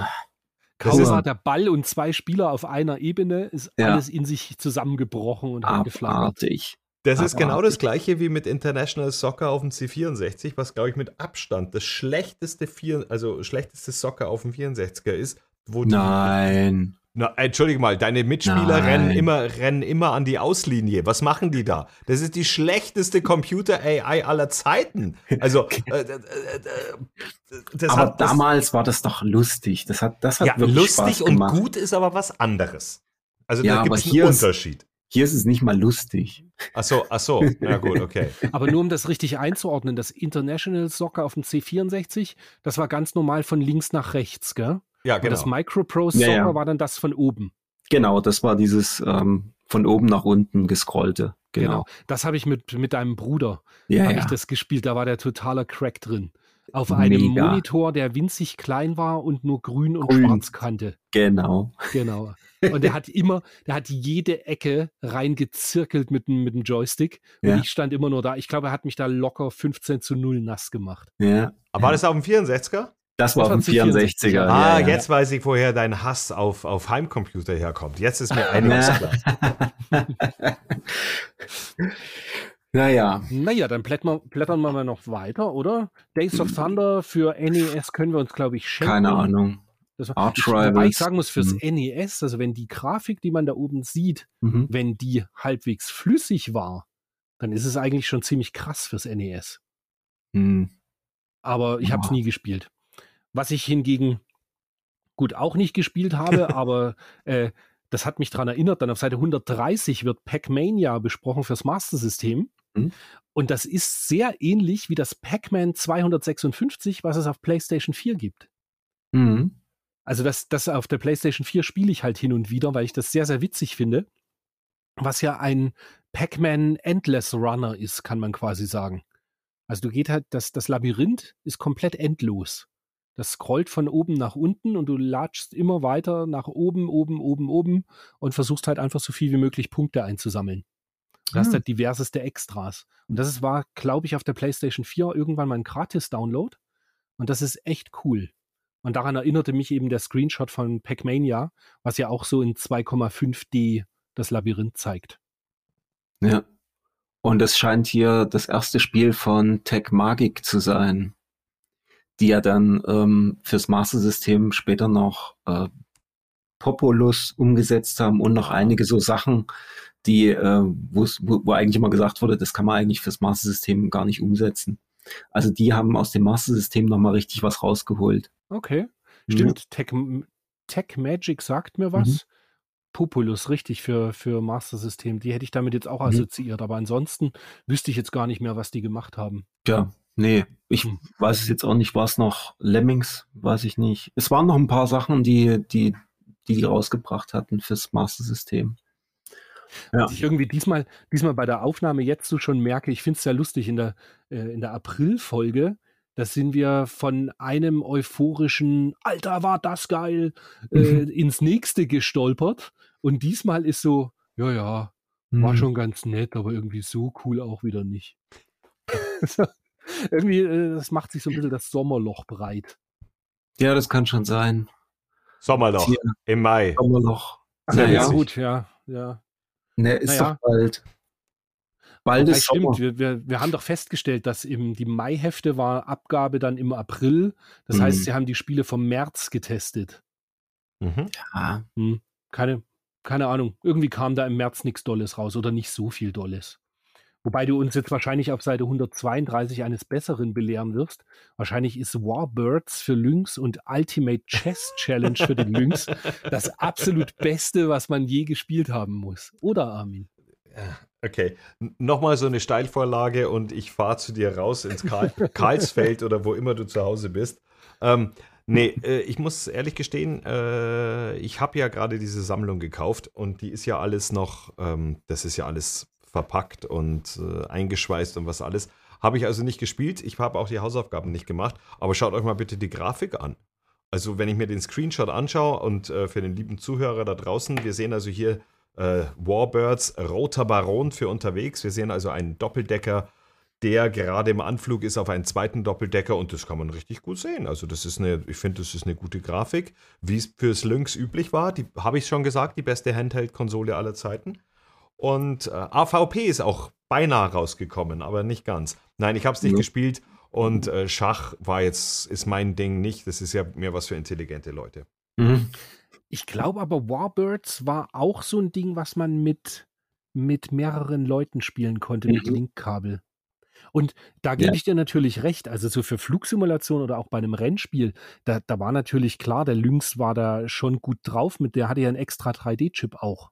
Ja, jetzt kommt wieder das Halbwissen. Jetzt, das war natürlich kein, das war kein 3D-Chip, das war ein Zoom-Chip.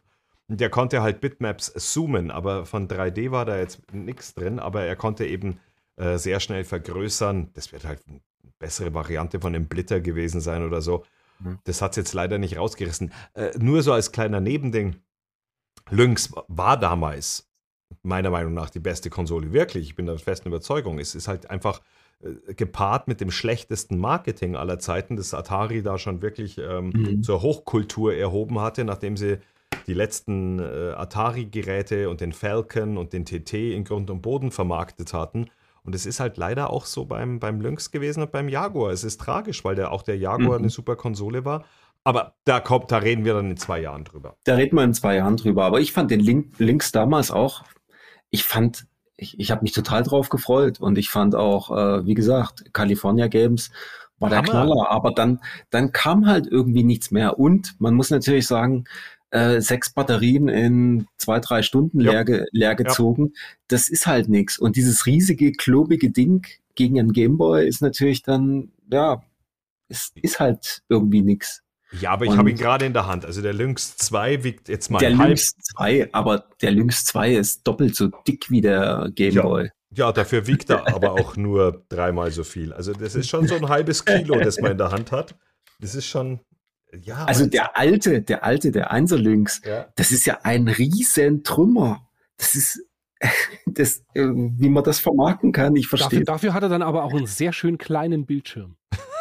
Nö, der Bildschirm ist nicht so klein. Doch, doch, der ist winzig. 1, die Relation. Ja, die Relation, ja, okay, natürlich. Aber, aber der Bildschirm an sich ist jetzt Ja, nicht so klein. Mit, mit welch, aber mit welchem anderen Handheld kannst du Einbrecher totschlagen? Ich meine, man muss Ja, auch die das stimmt. Vorteile sehen. Hm? Das stimmt. Das stimmt. Vielleicht liegt es bei mir auch daran, du weißt es vielleicht noch, Wolfgang, Armin Hm? weiß es ziemlich sicher nicht, dass ich damals meinen Gameboy mit 10, vielleicht 15 Spielen, da war auch Sagaya zum Beispiel dabei, Mhm. getauscht habe gegen einen Lynx mit drei Spielen. Warum? Tja, genau. Ja, das fragt er Ja, sich eben heute noch. Und, und, ja, und das- eben, genau So, das war Siehst du, es gibt halt, es gibt zwei Ereignisse. Das einmal, du hast beim Fußball die Hutze voll gekriegt, deswegen magst du keine Heimcomputer. Und dann wurdest du mal schön über den Tisch gezogen von einem Typen und deswegen magst du keinen Lynx. Und jetzt haben wir das Ja. geklärt. Also alle da draußen für die nächsten Folgen, wann immer der Christian über Lynx oder Atari oder Heimcomputer im Allgemeinen äh, negativ redet, jetzt wisst ihr warum. Aber dir Genau. kann ich einen guten Psychologen empfehlen. Ah, das, das, das machen wir nachher aber dann bitte äh, mit abgeschaltetem Mikro. Aber jetzt kommen wir zum zweiten Gewinner der, der besten Hosentaschenkonsolen. Mhm. Immer noch. Und zwar der Game Boy auf Seite 134 wird Probotector getestet und Bad Red. Und das sind beides, gehören absolut, wenn es um Game Boy geht, zu meinen absoluten Lieblingstiteln. Lustigerweise, sie nennen es Probotector und oben zeigt es einen Screenshot von Contra. Mhm. Wo aber nur der Unterschied halt ist, bei Probotector war halt die, die europäische Variante, die wegen Deutschland Roboter hatte statt Söldner. Und das ist ein sensationell gutes Spiel für den Gameboy. Äh, holt alles aus dem Gameboy raus.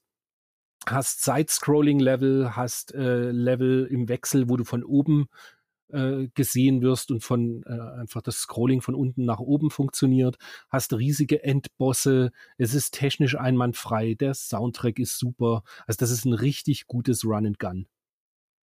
Und das alles im kleinen Hosentaschenformat. Das Einzige, was ist, ich finde den letzten Level ein bisschen unfair.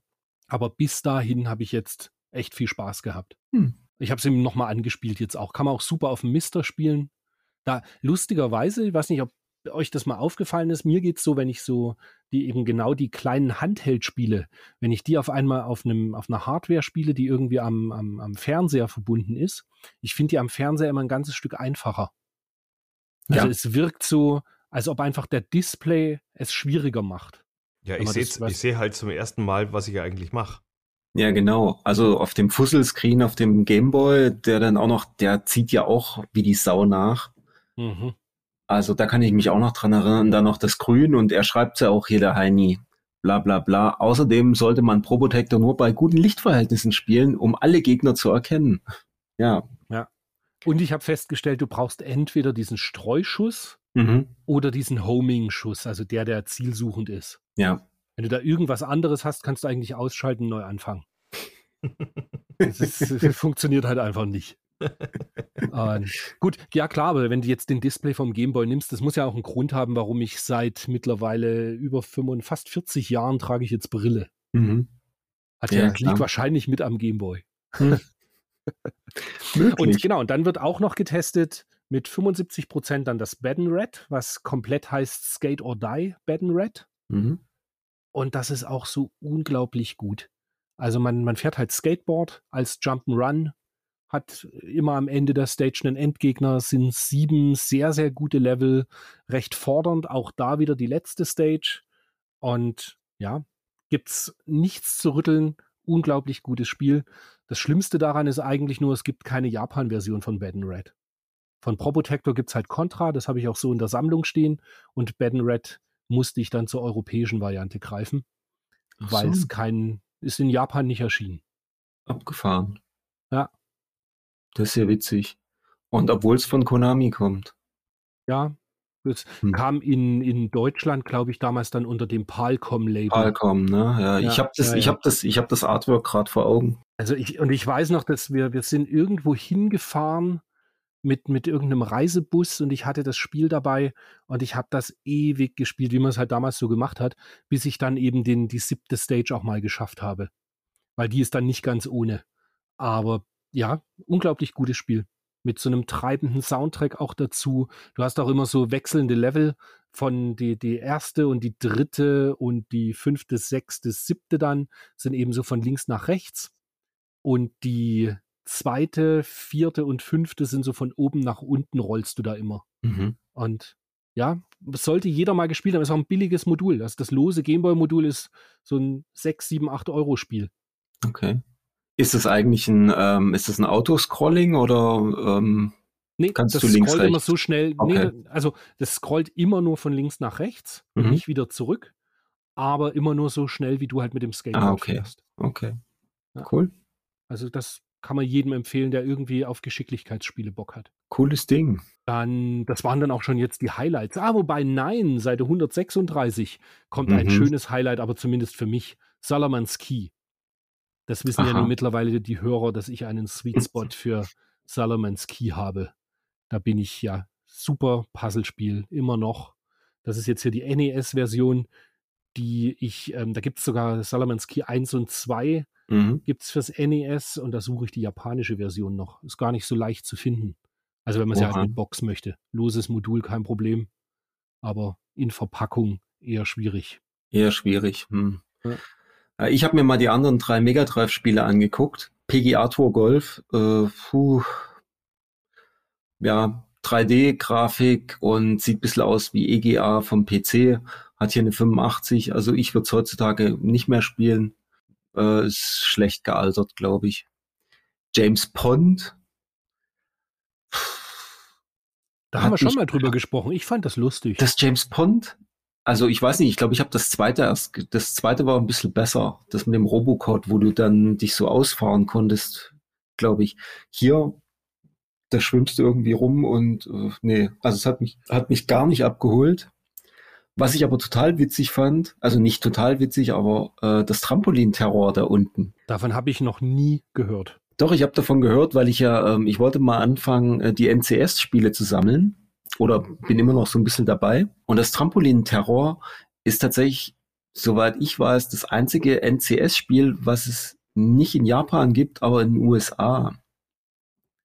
Das wurde von DreamWorks in den USA rausgebracht, ist aber eigentlich von, von Masia NCS. Aha. Das macht es jetzt aber nicht unbedingt zum guten Spiel, ne? Das macht es jetzt noch nicht unbedingt zum guten Spiel. Äh, dadurch, dass es ein, äh, ich glaube, ein 2 Megabit Modul ist, wird es auch nicht wirklich besser. Aber es ist äh, ich sag mal, ein kurzweiliges äh, ja, Hüpfspiel. Du musst da irgendwie rumlaufen auf so, einem, so einer Plattform, hast dort Trampoline, was man da auf dem Bild sehen kann, diese grünen, diese grünen Flächen, das sind Trampoline. Da kann man drauf hüpfen und dann überspringst du immer ein, ein Feld quasi, weil da laufen nämlich auch noch Feinde rum und so kannst du über die Feinde drüber springen und du kannst auf jedes von diesen, von diesen Trampolinfeldern, glaube ich, dreimal drauf hüpfen dann äh, reißt das Trampolin und dann würdest du runterfallen. Also hat das da auch noch okay. so eine taktische Note drin und du musst äh, Bomben auslösen, die da rumliegen. Daher wahrscheinlich der Terror. Und da kannst du drüber laufen, löst, löst die Bombe aus, die ähm, Trampolin-Taliban. Die, die, die explodiert dann ein paar Sekunden später und dann kannst du das so clearen. Also ich fand's, ich fand's irgendwie nett. Also ich fand 39 finde ich ein bisschen zu wenig. Also, Und nachdem ich genau so eine Art Puzzlespiele ja eigentlich mag, ja. werde ich mir das dann doch nochmal anschauen. Guck dir das mal an. Vielleicht, mhm. vielleicht gefällt es dir. Also es ist, wie gesagt, es ist jetzt nichts wahnsinnig Besonderes, aber fand es ganz nett. Und wie gesagt, aus dieser, dieser Sache heraus, dass das ein NCS-Spiel ist, äh, fand ich es erstmal interessant. Okay. Ja. Das, dafür mag ich das, dass wir so den, dass wir die Zeitung nochmal so ein bisschen näher mhm. durchblättern. Dass man dann doch immer mal noch einen Titel irgendwie rausfischt, von dem man noch nie was gehört hat und sich dann im, nachher, weißt du, wenn wir nachher mhm. die Aufnahme abgeschlossen haben, werde ich das mal kurz reinschmeißen und mal ja. anschauen. Und dann kannst du mir das nächste Mal erzählen, wie beschissen du es findest. genau. so machen wir das. Ja, dann sind wir ja schon auf der nächsten Seite, oder? 138. Da ist, ähm, das, das wissen aber die Hörer auch schon, Balloon Kit. Ich liebe Balloon Kit. Auch, das ist im Übrigen auch eines von den Spielen, nicht in Japan erschienen. Mm. In Japan dann nur auf dem NES erschienen. Das ist dieses Hello Kitty. Mm. Erinnerst du dich, was ich dir erzählt habe, wo einfach die Sprites getauscht wurden ja, mit genau. Hello Kitty am Luftballon? Und ja, Balloon Kit ist auch ein tolles Geschicklichkeitsspiel. Mag ich sehr, sehr gern. Okay. Witzigerweise, da das Scrolling ist davon, äh, du fliegst immer von rechts nach links und nicht von links oh. nach rechts. was ja sonst das Normale irgendwie ist.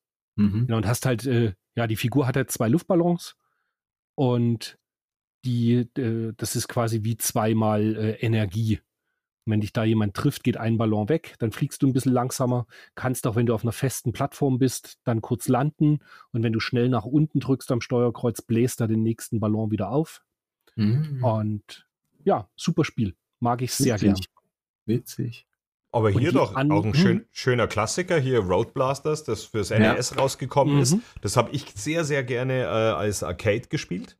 Mhm. Ähm, da hatten wir in München, ga, äh, gab es das Motorama, das gibt es schon lange nicht mehr. Da waren ein Autohändler nach dem nächsten drin und die hatten unten in so einem Café, da stand der Road Blasters Automat drin. Das habe ich sehr, sehr oft gespielt. Und hier die NES-Version kriegt ja anscheinend auch ganz vernünftige ähm, Rezensionen hier. Mhm. Ähm, da muss was, ich ganz kurz einhaken. Ja. Das Motorama heißt Motorama, weil da früher viele ja. Autohändler drin waren. Ja, da waren. Da, Meinst das was war, am Rosenheimer Berg? Ja, ja, natürlich, klar. Das also in München, Ach, jetzt die, die das nicht kennen, äh, also München kennt jetzt vielleicht der eine oder andere sogar. Hm. Äh, und da gab es eben am, in der Rosenheimer Straße, Rosenheimer Berg, das ist ein, ein das, also das kann man sich eigentlich gar nicht mehr vorstellen. Äh, auf zwei Etagen standen da in Showrooms von vielleicht 30 verschiedenen, 20 verschiedenen Autoherstellern äh, die, die neuen Modelle drin. Und deswegen hieß es Motorama. Heute sind da, es ist ein Einkaufszentrum mittlerweile geworden, aber vor 40 Jahren, da waren da äh, die, die äh, 30, 40 Jahren, da waren da die Autos drin gestanden. Wow. Ach, da schau her. Und deswegen heißt es Motorama. Ja ich kenne das Motorama ja insofern, weil nebenan war das äh, Forum Hotel München und genau. dort habe ich ja gelernt. Ach, ist das der. Das, äh, als das, ich nach München kam, war das Motorama aber eben schon nicht mehr mit, mit äh, Showrooms. Das Forum ist es in der Hochstraße. In der Hochstraße, genau. Ja, das ist das ehemalige Penta Hotel. Ganz genau. Das hat genau, ich bin angestellt worden dort noch, so. da war es Penta Hotel und ein Vierteljahr später wurde es Forum Hotel so. Interconti. Jetzt haben wir gerade 60 Prozent unserer Hörer verloren, aber das ist mhm. ja auch nicht tragisch. Nö, nö, ach, das ist so ein bisschen Hintergrund da dazu. Ah, lustig. Das, äh, das ja. war mir nie bewusst, dass das Motorama deswegen so heißt. Okay, genau, das cool. war's. Wenn, ich glaube, wenn man das googelt, Motorama München, ähm, dann findet man bestimmt noch Fotos, wo man eben so diese Showrooms von Porsche, Audi und so weiter sieht. Cool. Sehr cool. Cool. Ja, Roadblasters. Roadblasters fürs NES. Ähm, Gab es natürlich auch für den Lynx. Da wollte ich es immer, da wollte ich es immer haben. Das gab es aber damals irgendwie, hat es irgendwie nie, nie zu Gesicht bekommen, wegen dem geilen Zoom-Chip natürlich. Und weil es auf dem Mega Drive super bescheiden war. Also es gab, ich glaube, US gab es das fürs Mega Drive und das war, uch, hat keinen Spaß gemacht. Ja, aber Rotblast ist auch immer so ein, so ein Spiel gewesen, das wollte ich immer haben und habe es eigentlich, glaube ich, nie gehabt. Komisch. Nächste Seite bei den Minitests, da sind auch noch ein paar ganz schöne Sachen dabei. Das Roland's Curse habe ich zwar nicht gespielt, aber das hat mir insofern was gesagt, das ist mittlerweile ein ziemlich teures Gameboy-Spiel, mhm. weil halt Rollenspiel und Rollenspiele ja in der Regel immer im Preis ziemlich anziehen. Das DuckTales für den Gameboy ist ein Port von der NES-Version und ist ein richtig gutes Jump'n'Run auch dann, wo ich die 67 Prozent nicht ganz verstehe, also da hätte eigentlich meiner Ansicht nach vorne eine 7 stehen können. Mhm. Dann das Cyber Combat Police für die PC Engine, das habe ich angespielt. Himmel, ist das ein Müll. Unglaublich. das, Wahnsinn. Also wirklich, sowas schaust du dir heute nicht mehr an. Ich glaube, solche Spiele verkaufen sich nur, weil jemand unbedingt ein Fullset sammeln möchte oder so. Also das war wirklich ein ganz furchtbares Spiel. Dann ähm, Kyugu Tiger, also Tiger Hilly wurde es ja damals noch genannt, so im europäischen Raum. Fürs Mega Drive habe ich heute auch angespielt. Ich finde es viel schwieriger als die PC Engine Version, mhm. weil sie viel zu schnell ist und die Power-Ups immer von einem wegrennen. Ja, und das, das war eins der ersten Spiele, was ich bei Gnadenlos damals auch gekauft habe. 40 Mark habe ich da bezahlt, glaube ich. Und hab das ewig lang gespielt und jedes Mal dieser blöde Hubschrauber mit diesem Dreierschuss, zack, zack, Wolle hm. hin. Oh, ich hab's gehasst. Aber ich hab's trotzdem immer wieder gespielt. Ich fand irgendwie, ich habe ja heute wirklich versucht und ich bin bei Tiger Heli auf der PC Engine, komme ich irgendwas Stage 9. Mhm. Also ziemlich weit. Aber das Tiger Heli auf, oder Kyuku Tiger eben auf dem Mega Drive, da, ich habe den ersten Endboss nicht geschafft weil die Schüsse sind sowas von viel schneller als auf der ja. Engine. Irgendwie die PC Engine Variante hat man das Gefühl, so das ist die Altherren-Version, das ist dann was für mich. Mhm. Und auf dem Mega Drive, da musst du Reflexe haben wie ein Zwölfjähriger. ja. Irre. Und äh, den absolut besten Flipper, den man für Geld kaufen kann auf dem Gameboy, den bespricht man rechts unten in der Powerplay. Revenge of the Gator. Und wenn ich mir überlege, dass 72 Prozent ja als Spielspaßwertung gelten, dieses Spiel hat locker eine 90 verdient. Ich glaube auch. Weil auch jetzt nach 30 Jahren packe ich das fast wöchentlich immer noch mal raus und spiele es. Na, da habe ich doch jetzt auch mal was gelernt, weil jetzt äh, mit dem Mister und 37.000 äh, Spielen für den Gameboy, äh, da muss ich es mir doch jetzt gleich nochmal anschauen. Ähm, also das Revenge of the Gator ist richtig gut. Ich bin mir ziemlich sicher, dass ich das hatte, aber was ist denn das für ein Krokodil, das mich da anglotzt aus dem Screenshot? Das ist einfach nur, der hat sein, sein Schwanz ist quasi auch ein, ein ähm, Flipper? Wie, nennt sich das beim Flipper? Ja, ist ein Flipper, genau. Aber der automatisch, sobald der Ball oben in die Kugel ja, rein, ja, ja. Äh, die Kugel da oben in das Loch reinrollt, ja. Haut äh, dann wieder raus. quasi aus, genau. Ja. Ist im Übrigen, nennt sich in Japan irgendwie Pinball 66 Okay. und suche ich ja auch immer noch in Verpackung. Und es taucht einfach nie auf. Mhm. Wolfgang, das kaufen wir nächstes Jahr, wenn wir gemeinsam nach Akihabara bzw. Osaka mal wieder fliegen. Gerne. Das, ich ich habe mir, ich habe so Fernweh, du hast keine Ahnung. Aha, die beiden Herren schließen mich aus, nur weil ich Atari ST und Lynx gut finde. Ja gut, okay, ja, dann fliegt Ja, halt dafür dahin. gibt's, dafür Deppen. gibt's ja in Japan nix.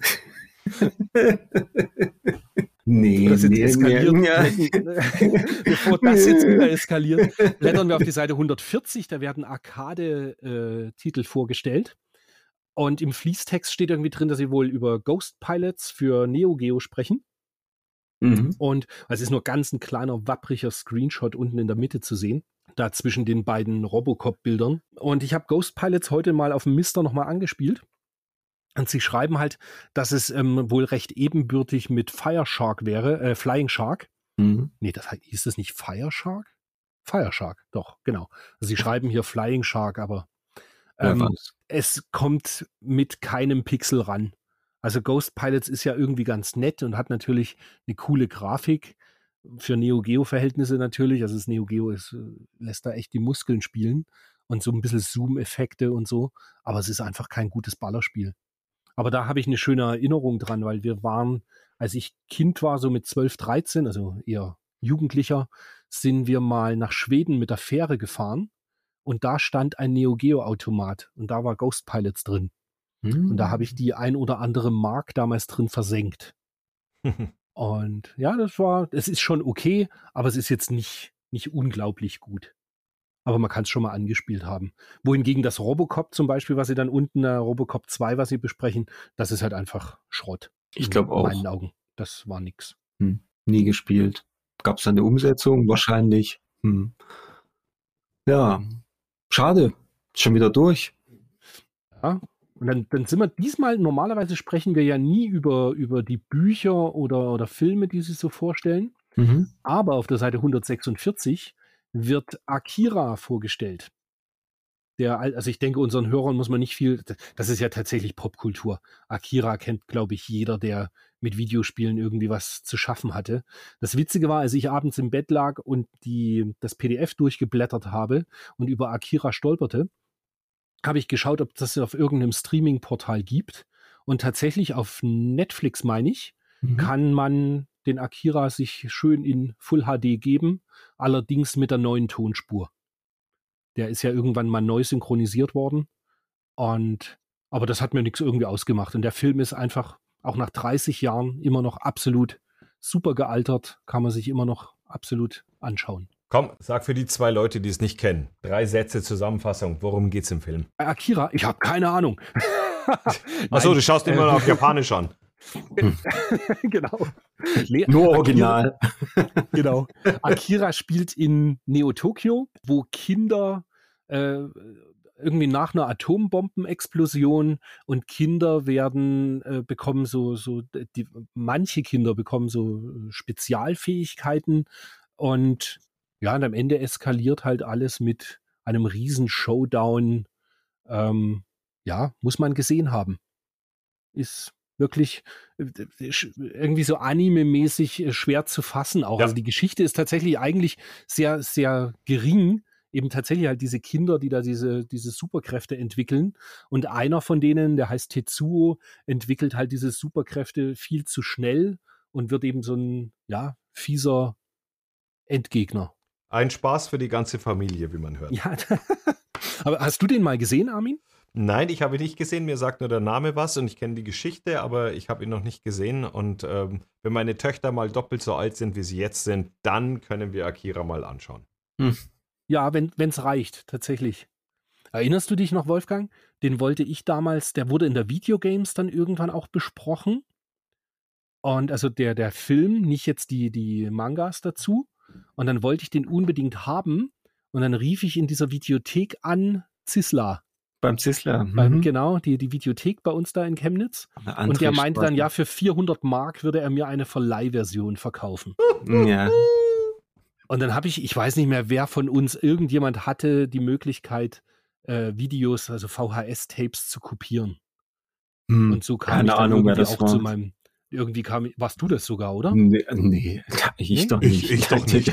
Also, also, nee. Ich weiß es gar nicht mehr. Zugriff. Auf alle Fälle, irgendwie kam ich dann zu Akira auf VHS in, in Kopie, ähm, nachdem ich die ausgeliehen hatte damals bei ihm. Ja.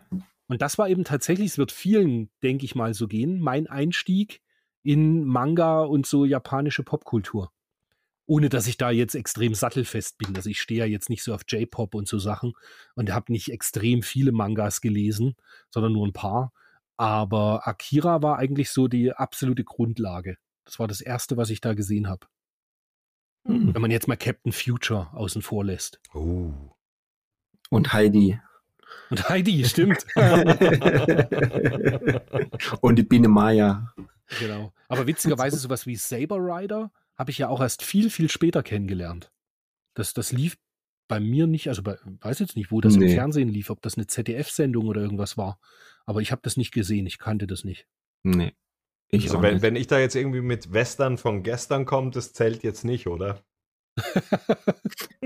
Western Okay. von gestern. Ja, das äh, Z- Nee. ZDF 1815, 70er Jahre. Ist ein bisschen, ist, ist, ja, Ah. ich, ich wollte nur einen dummen Spruch machen. Nee. Aber tatsächlich, was ich sehr abgefahren finde, wir sind gerade mal bei 90 Minuten Mhm. und wir, irgendwie sind wir Durch? durch.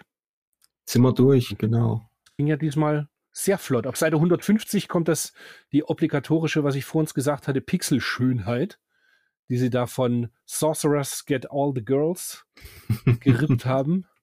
Und dann ist es schon vorbei mit der, mit der Powerplay.